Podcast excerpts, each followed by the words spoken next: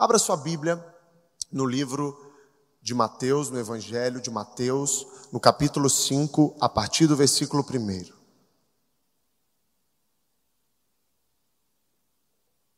Você que não tem Bíblia, se você quiser ler com a gente aqui no telão, fique à vontade. Olha o que diz a palavra. Vendo as multidões, Jesus subiu ao monte e se assentou. Seus discípulos aproximaram-se dele e ele começou a ensiná-los, dizendo: Bem-aventurado os pobres de espírito, pois deles é o reino dos céus. Bem-aventurados os que choram, pois serão consolados. Bem-aventurados os humildes, pois eles receberão a terra por herança. Bem-aventurados os que têm fome e sede de justiça, pois serão satisfeitos. Bem-aventurado os misericordiosos, pois obterão misericórdia. Bem-aventurados os puros de coração, pois verão a Deus. Bem-aventurados os pacificadores, pois serão chamados de filhos de Deus. Bem-aventurados os perseguidos por causa da justiça, pois deles é o reino dos céus. Bem-aventurados serão vocês, quando por minha causa os insultarem, os perseguirem e levantarem todo tipo de calúnia contra vocês. Alegrem-se e regozijem-se, porque grande é a sua recompensa nos céus pois da mesma forma perseguiram os profetas que viveram antes de vocês. Amém. Vamos orar. Pai, eu te agradeço por essa palavra, eu te agradeço por essa porção, eu te agradeço, meu Pai, por esse sermão. Peço, Jesus, que o Senhor continue nos abençoando, falando conosco através dessa palavra e que possamos sair daqui, meu Pai, entendidos de tudo o que o Senhor tem para nós. Obrigado, esse é o nosso pedido e o nosso desejo. Amém e amém. Amém? Glória a Deus. Enquanto eu orava, Deus operou um milagre e eu já estou com o microfone. Aqui é assim, o milagre acontece na hora. Só pega aqui esse microfone, senão ele vai cair no chão. Valeu, Juninho. Gente, Sermão do Monte. Eu quero aqui dar uma breve contextualização para aqueles que estão nos visitando e para aqueles que não estiveram aqui sábado passado. Mateus registrou nos capítulos 5, 6 e 7 o Sermão do Monte. Ele estava aqui, uh, Jesus estava aqui no começo do seu, do seu ministério. Ele havia sido batizado, depois ele foi tentado no deserto. E a partir disso, Cristo ele começou a anunciar as boas novas, dizendo que o reino de Deus havia chegado. Jesus ele veio para inaugurar o reino de Deus. Ele clamava por arrependimento. Ele dizia: Arrependei-vos, pois é chegado o reino dos céus. Jesus, ele percorria toda a Galileia, ensinando nas sinagogas e pregando o evangelho do reino, como está descrito no versículo 23 do capítulo 4. Então, o sermão do monte deve ser visto nesse contexto do início do ministério de Jesus. Uma mensagem em volta de arrependimento, uma mensagem que envolve retidão para aqueles que fazem parte do reino de Deus. O sermão traz para nós de modo ah, ah, muito claro a vida que Jesus quer que nós vivamos, porque esse é o Evangelho. O cristão não vive a vida que ele quer viver, mas ele vive a vida que Jesus quer que ele viva. Então, meus queridos, o Sermão do Monte é importantíssimo para nós cristãos. Aqui está o próprio Cristo falando e pregando. O Sermão do Monte descreve como fica a vida de uma pessoa quando essa pessoa se coloca sobre o governo da graça de Deus. O Sermão do Monte nos mostra como nós súditos desse reino, devemos viver. Como que eu e você precisamos viver aqui nessa terra. Por isso, meus irmãos, não podemos passar dessa terra sem entendermos ou trabalharmos o sermão do monte detalhadamente. Mas como que fica a vida daqueles que estão sobre esse reino, sobre esse governo? Jesus diz que nós somos diferentes. Se eu pudesse dar um texto base, um versículo base para o Sermão do Monte, seria no capítulo 6, quando ele diz que nós não podemos ser igual a eles. Nós não podemos ser igual ao mundo. Então o Sermão do Monte mostra para mim e para você como um cristão deve proceder. Aqui não é João que está falando, aqui não é Paulo que está falando, aqui não é nenhum apóstolo, mas sim o próprio Verbo, a própria palavra de vida, o próprio Cristo, o Deus encarnado falando como eu e você precisamos viver. Não há um parágrafo, meus irmãos, do Sermão do Monte que não haja um contraste entre o padrão cristão e o não cristão. Não há nenhuma vírgula, nenhuma palavra sequer onde nos mostre essa diferença de um cristão e um não cristão, como vivemos e como eles vivem. O Sermão do Monte é provavelmente a parte mais conhecida dos ensinamentos de Jesus. É claro Jesus ele passou o seu ministério ensinando, curando, operando milagres e por aí vai, mas o sermão do monte é uma parte condensada do seu ministério. Aqui nós extraímos os fundamentos da fé cristã. É desse sermão que os outros apóstolos começam a escrever os seus tratados teológicos. O Sermão do Monte é o esboço mais completo do Novo Testamento. O Sermão do Monte é o resumo mais fidedigno da cultura do reino e um resumo neotestamentário. Nele está contido um sistema de valores cristãos, um padrão ético de como um cristão deve viver, uma devoção, a atitude que um cristão deve ter e o estilo de vida que devemos viver. Então é esse, é esse sermão que vamos trabalhar durante alguns meses aqui na fonte. Por isso, é importantíssimo que você não falte.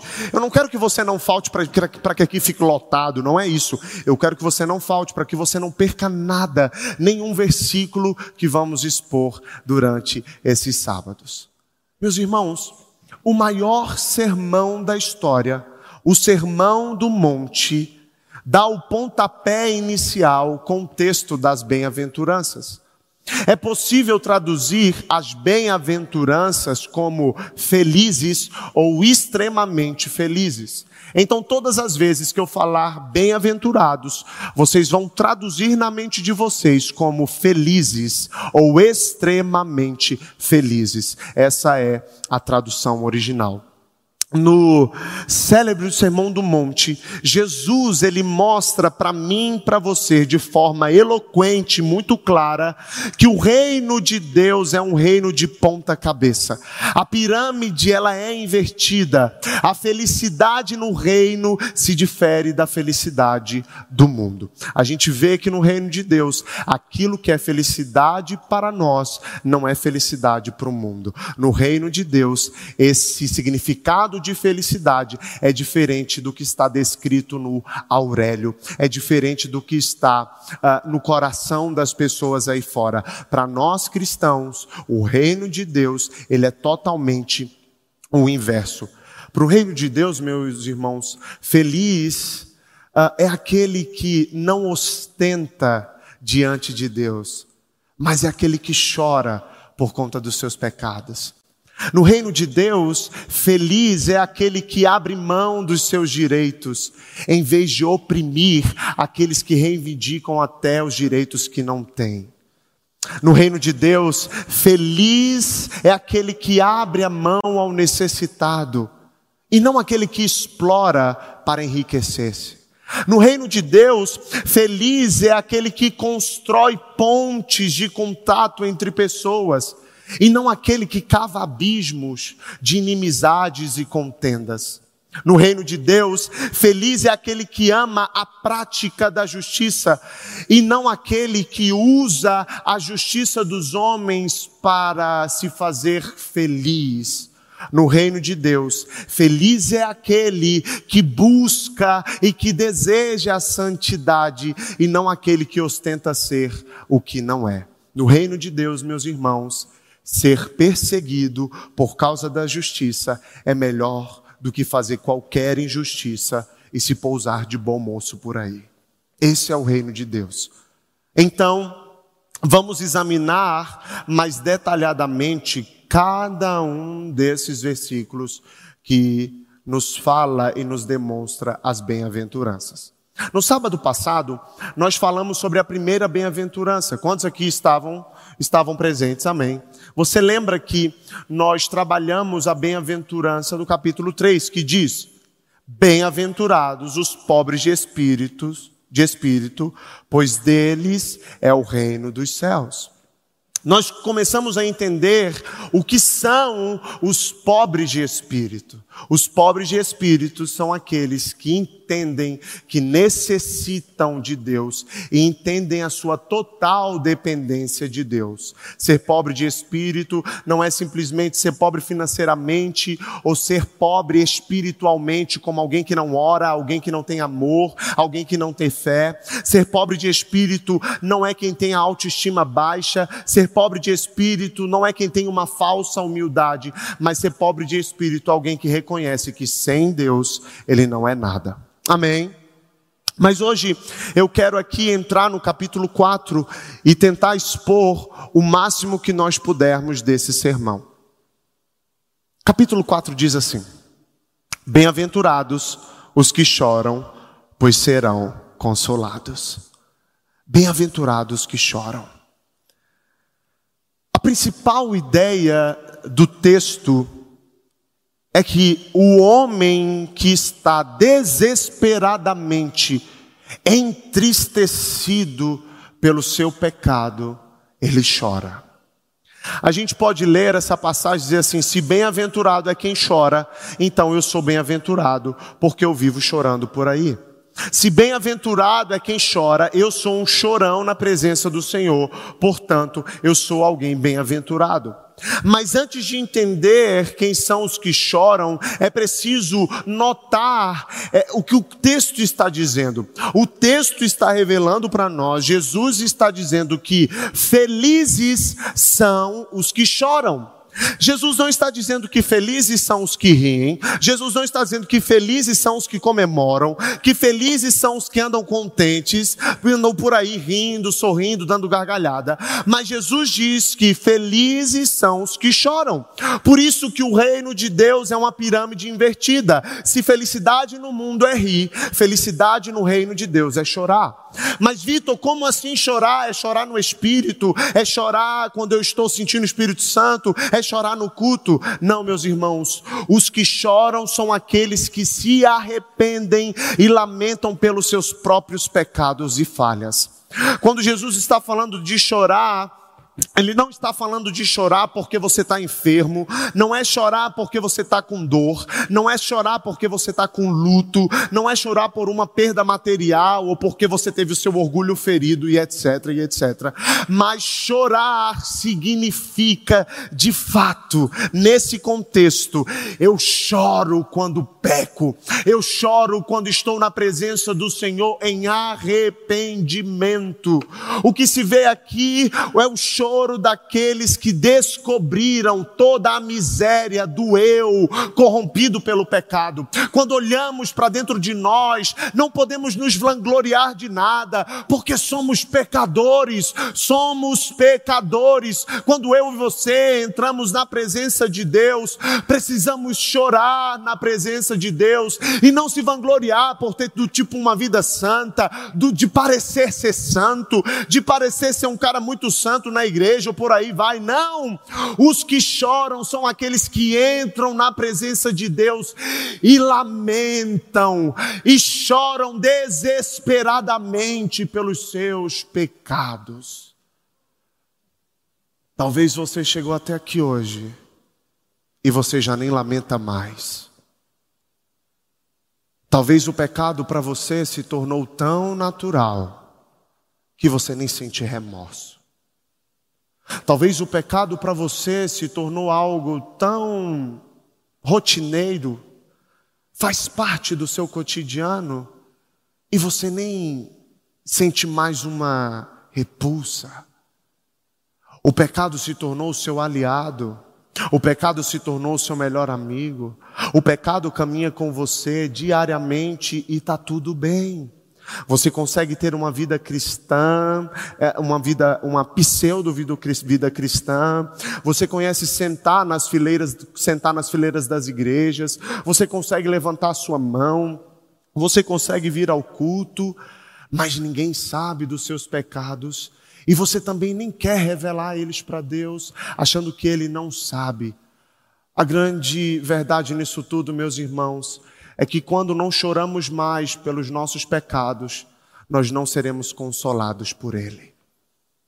Existe uma geração que não chora mais pelos seus pecados, pedem, pedem perdão como se estivessem dizendo simplesmente palavras sem nenhum tipo de vida ou de verdade. Pedem perdão uma, duas, três, quatro, cinco, seis vezes pelo mesmo pecado e não há nem choro.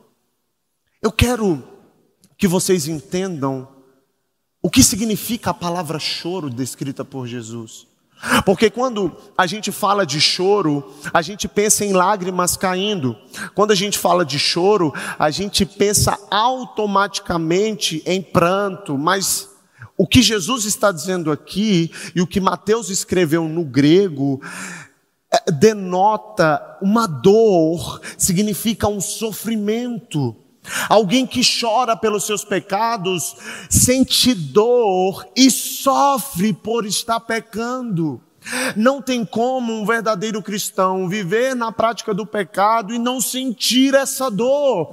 Se você não sente mais essa dor, se você não sente mais esse sofrimento, se você não chora mais pelos seus pecados, meus irmãos, eu sinto lhe dizer, você está indo por um outro caminho que não é o reino de Deus, porque felizes no reino de Deus são aqueles que choram pelos seus pecados.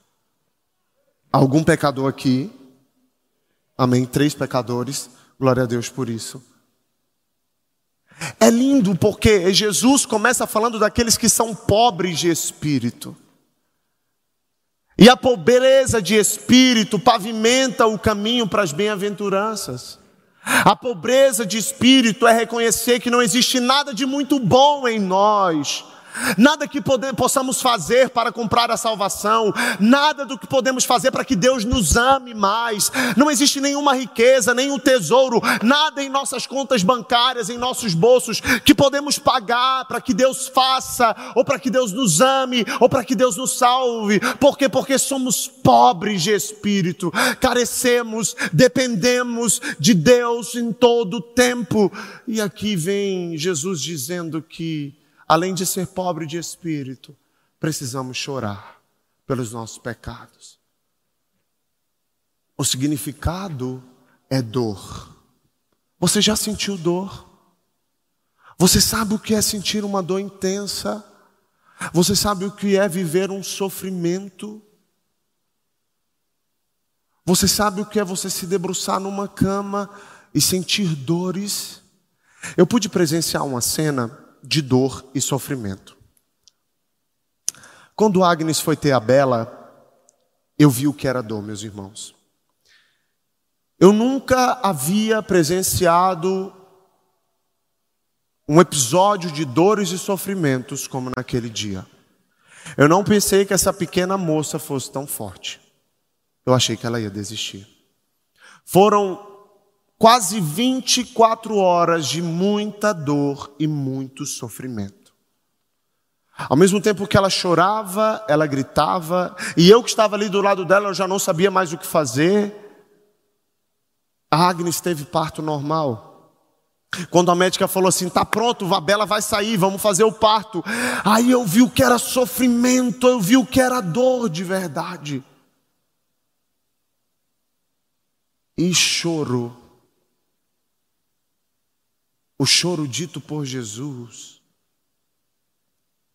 no grego remete um sofrimento e uma dor absurda.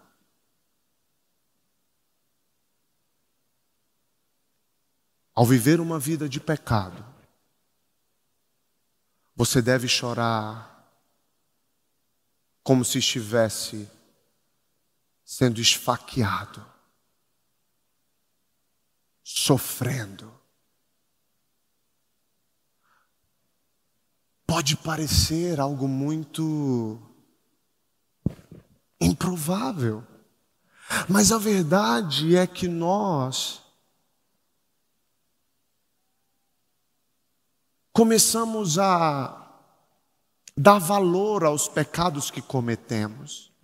Esse pecado tem muito valor, esse pecado tem pouco valor. Esse pecado é muito grave, esse pecado é menos grave. Meu irmão, todos os pecados têm um destino e o destino é a morte. Ninguém caminha para a morte sorrindo, Michael.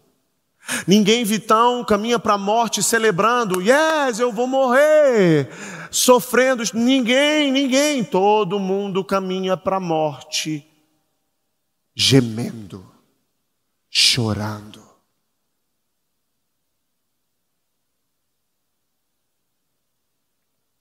Talvez você está caminhando para a morte. E eu não digo de morte física, eu falo de morte espiritual indo em direção para o um lugar chamado inferno. Se nas igrejas por aí ninguém fala de inferno, aqui você vai ouvir, porque é para lá que aqueles que não estão em Cristo vão. E lá haverá choro, ranger de dentes, choro, dor, sofrimento. Você precisa fazer uma escolha. Ou você irá chorar na terra pelos seus pecados, ou você vai chorar no inferno por ter pecado tanto e nunca ter se arrependido.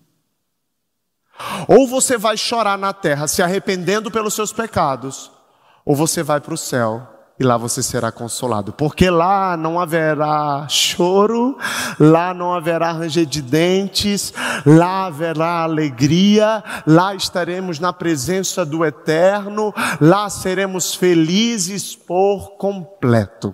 Por isso que felizes são os que choram, Letícia, porque eles serão consolados. Aqui podemos chorar pelos nossos pecados, choros de arrependimento, choros que produzem frutos de arrependimento, mas no céu seremos consolados. Bem-aventurados que choram. O choro demonstra visível arrependimento pelos pecados. O choro vem banhado de constrangimento pelo pecado. O choro, meus irmãos, vem com muito lamento por termos quebrado o padrão de Deus. Ou seja, felizes são aqueles que lamentam pelos seus pecados e por suas próprias imperfeições. Jesus está dizendo que o pecado deve ser uma tortura para nós. Eu estudando história, em algumas matérias na história, pude perceber em algumas, algumas ocasiões no mundo pessoas sendo torturadas.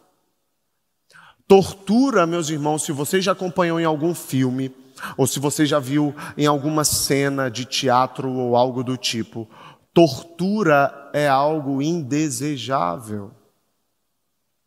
Tortura é doloroso e é banhado de sofrimento. O pecado deve ser para nós uma verdadeira tortura. Enquanto pecamos, devemos chorar de arrependimento como que se estivéssemos sendo torturados. É exatamente isso. E mais do que isso, o pecado deve ser para nós algo nojento. Me desculpem trazer esse exemplo. Me perdoem. Me desculpa você que está assistindo. Mas você já ficou atrás de um caminhão de lixo quando ele espreme o lixo e sai aquele líquido debaixo do caminhão? Existe coisa mais nojenta do que aquilo? Sim, deve existir coisa mais nojenta do que aquilo, mas isso está nas nossas cidades. Aquele líquido fede, aquele líquido é podre. Alguém em sã consciência pegaria aquele líquido, colocaria um copo e beberia aquele líquido? Não, porque porque é podre, é imundo. E se alguém faz aquilo, está sendo torturado. O mesmo é com o pecado. Todas as vezes que pecamos, tomamos algo imundo. E se você não chora mais por isso, e se você não sente mais remorso por isso, Talvez você está entrando por um caminho que não é o reino de Deus. Felizes são os que choram. Mas por quê? Por que, pastor Vitor, que felizes são os que choram? Felizes são os que choram porque eles alcançarão consolo. Aqueles que choram terão consolo em Jesus. O choro pelo pecado tem uma recompensa. Vocês estão aqui, vocês estão comigo, amém?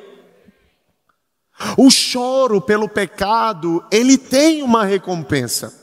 A palavra consolados aqui no grego significa, significa confortar ou achar conforto, ser consolado. As lágrimas do arrependimento não são lágrimas perdidas, mas são sementes de conforto.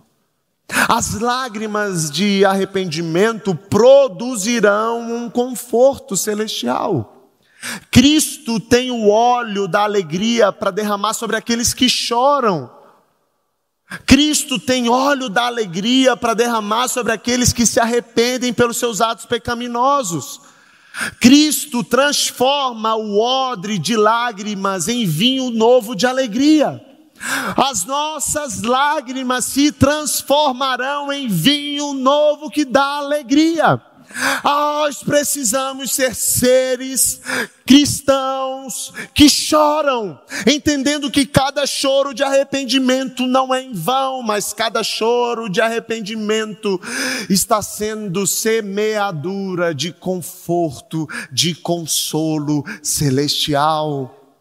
O choro, meus irmãos, pelo pecado, o choro de arrependimento produz alegria. É isso que Jesus está dizendo. As lágrimas de arrependimento nos conduz ao paraíso da alegria.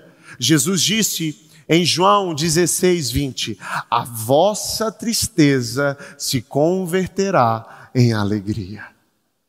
Ah, meus irmãos. Talvez dizendo isso num contexto.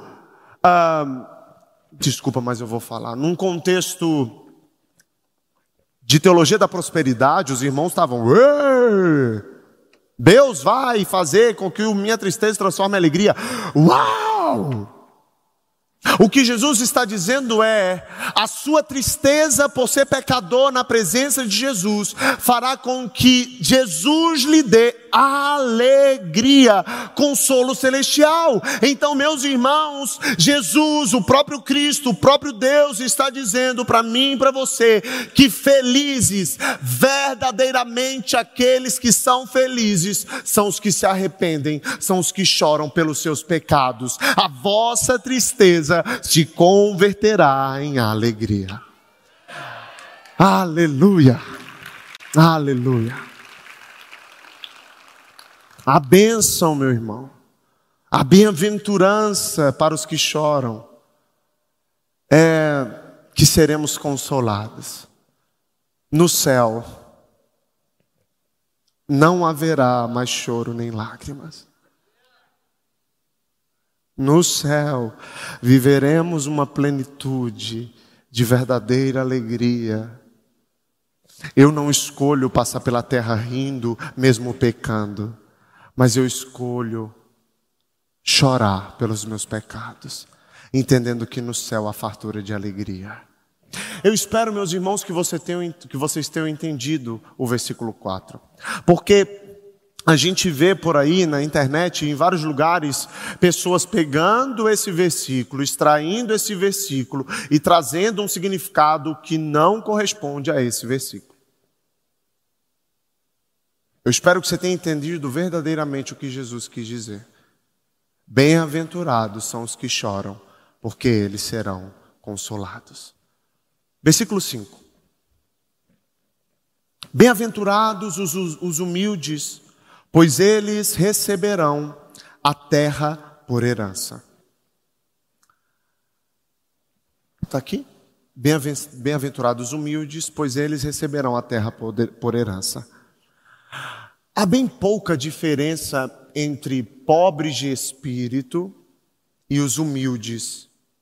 Há, uma, há pouca diferença entre ser pobre de espírito e ser humilde. O pobre de espírito descreve o homem como ele é em si mesmo. O pobre de espírito uh, mostra para você como que você está internamente. Jesus aqui não estaria repetindo a mesma coisa. Elas são parecidas, mas têm um significado. Aqui, os humildes são aqueles que são humildes perante a presença de Deus, mas também são humildes quando estão diante dos seus semelhantes. Então, a humildade aqui retrata não somente uma relação com Deus, mas também uma relação com o seu semelhante. Humilde são aqueles que se humilham diante de Deus por reconhecerem a sua pobreza espiritual. Humilde reconhece a sua pobreza espiritual, mas humilde é também aquele que chora pelos seus pecados. Então aqui a gente vê uma constância das bem-aventuranças. A bem-aventurança, irmão, não é eu escolho ser pobre de espírito, eu escolho chorar ou eu escolho ser humilde. Não. Todas as bem-aventuranças devem estar presentes na vida de um cristão. Não é escolha. O cristão deve ter todas essas bem-aventuranças. E aqui nós chegamos na terceira bem-aventurança, que são os humildes.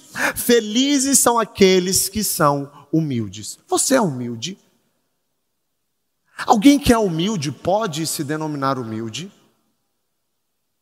Humilde são as pessoas que diante de Deus reconhecem que não são nada, reconhecem que são limitados, reconhecem que são pequenos demais diante de um Deus tão grande. Os humildes têm uma leitura correta de si mesmo. Os humildes, na presença de Deus, entendem que estão diante de um Deus que é tão grande e, ao mesmo tempo, reconhecem a sua pequenez. Mas o humilde também tem a visão clara de si mesmo, entendendo que precisamos ser imitadores de Cristo. Jesus a gente pode ver isso na carta de Paulo aos Filipenses, no capítulo 2, no versículo 7. Jesus, ele se esvaziou-se de si mesmo. Ele se esvaziou de si mesmo, se tornando servo. Jesus deixou toda a sua glória, Jesus deixou toda a majestade, Jesus deixou toda a adoração no céu, Jesus deixou tudo, ele se esvaziou, e essa palavra esvaziar-se no grego significa derramar até que não sobre nenhuma gota.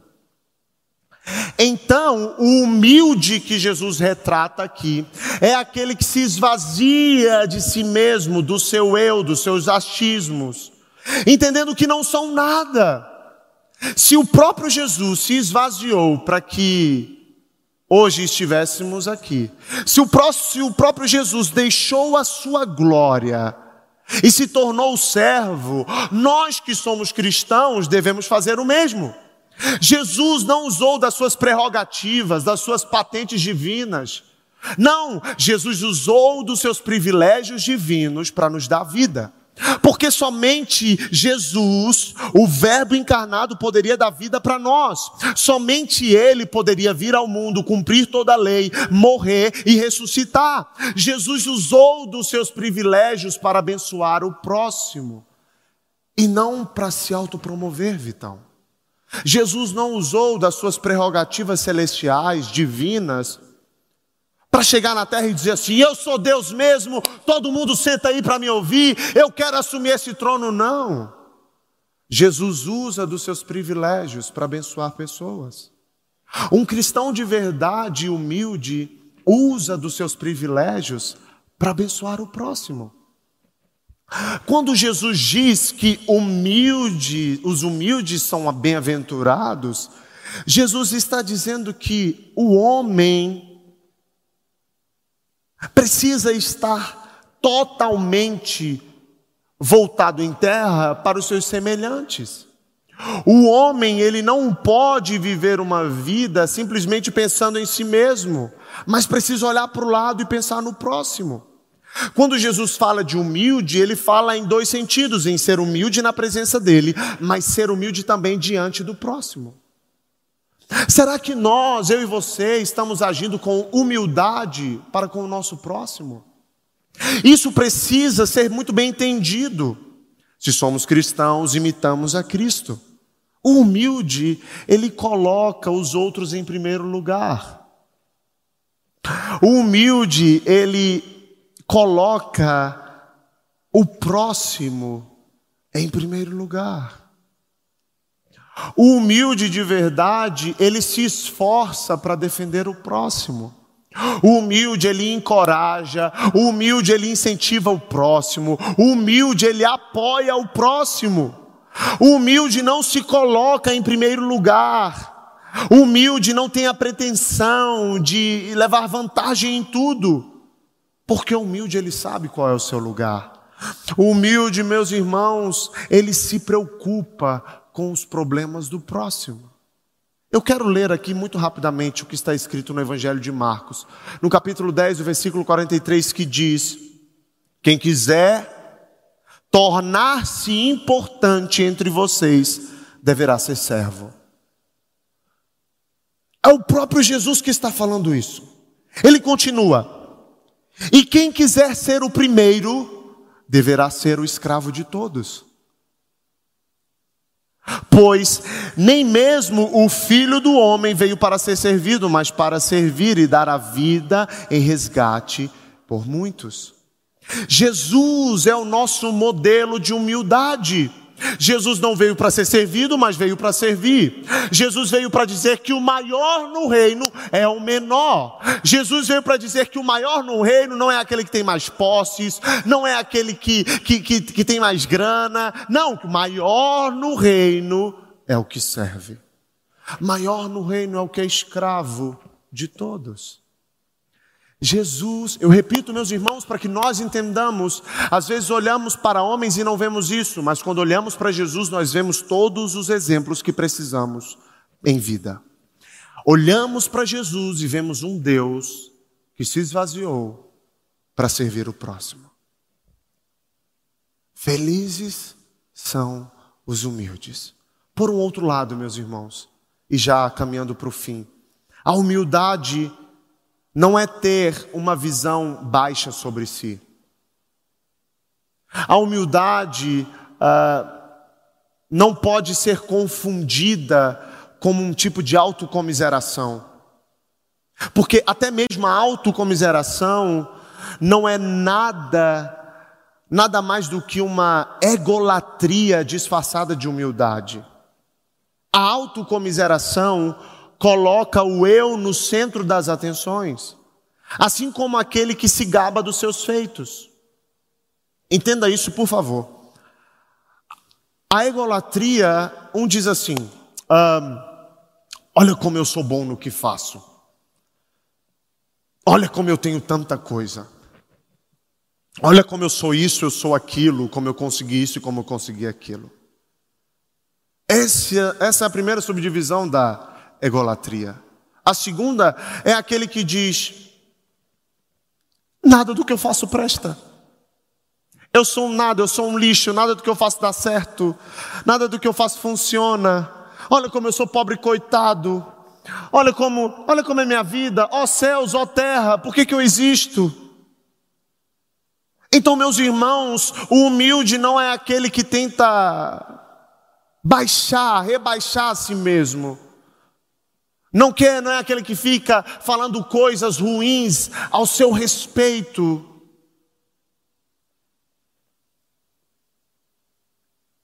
Ambos, aquele que diz que pode muita coisa e aquele que diz que não pode nada, ambos, ambos, ambos atraem para si, si a atenção dos outros.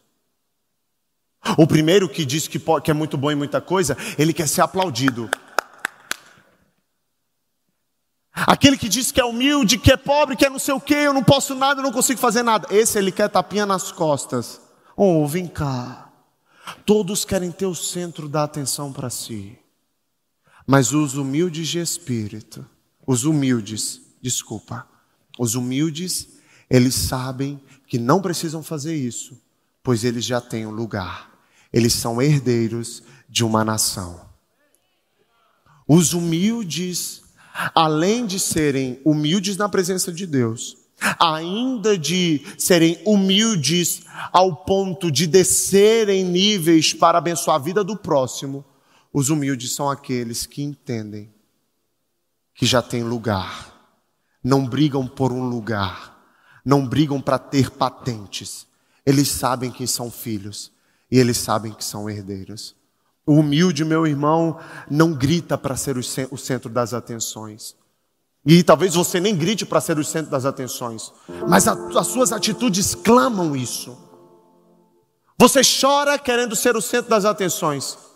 Você fala querendo ser o centro. Tem um som saindo aqui, Jonatas. Jonatas, tem um som, teu som está saindo aqui.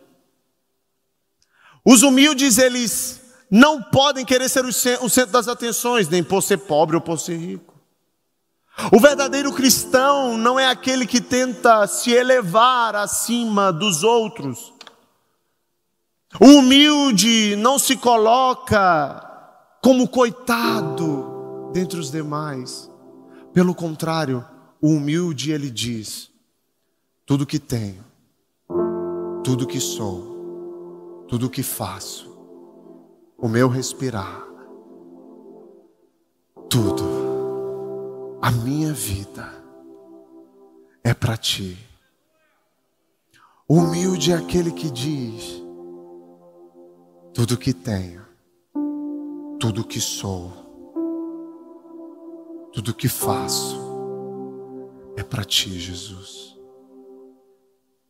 Ainda que ele tenha muito dinheiro no banco, ele reconhece e diz: tudo que tenho, tudo que sou, tudo que faço é para ti. O humilde não faz para receber algo, o humilde não faz para ter posição grande, o humilde não faz para ter uma autopromoção. O humilde é como Jesus. O próprio Jesus disse, Teixeira, ele disse assim: A minha comida é fazer a vontade do Pai que me chamou. Então o humilde não briga por questões terrenas. O humilde não se preocupa se vai ser chamado ou não, se vai ser colocado ou não. O humilde não está tentando ser o centro das atenções, por quê? Porque ele já sabe que herdará a terra celestial. Então, hoje, precisamos, como família espiritual, entender isso que o caminho para o reino de Deus é diferente do caminho do mundo.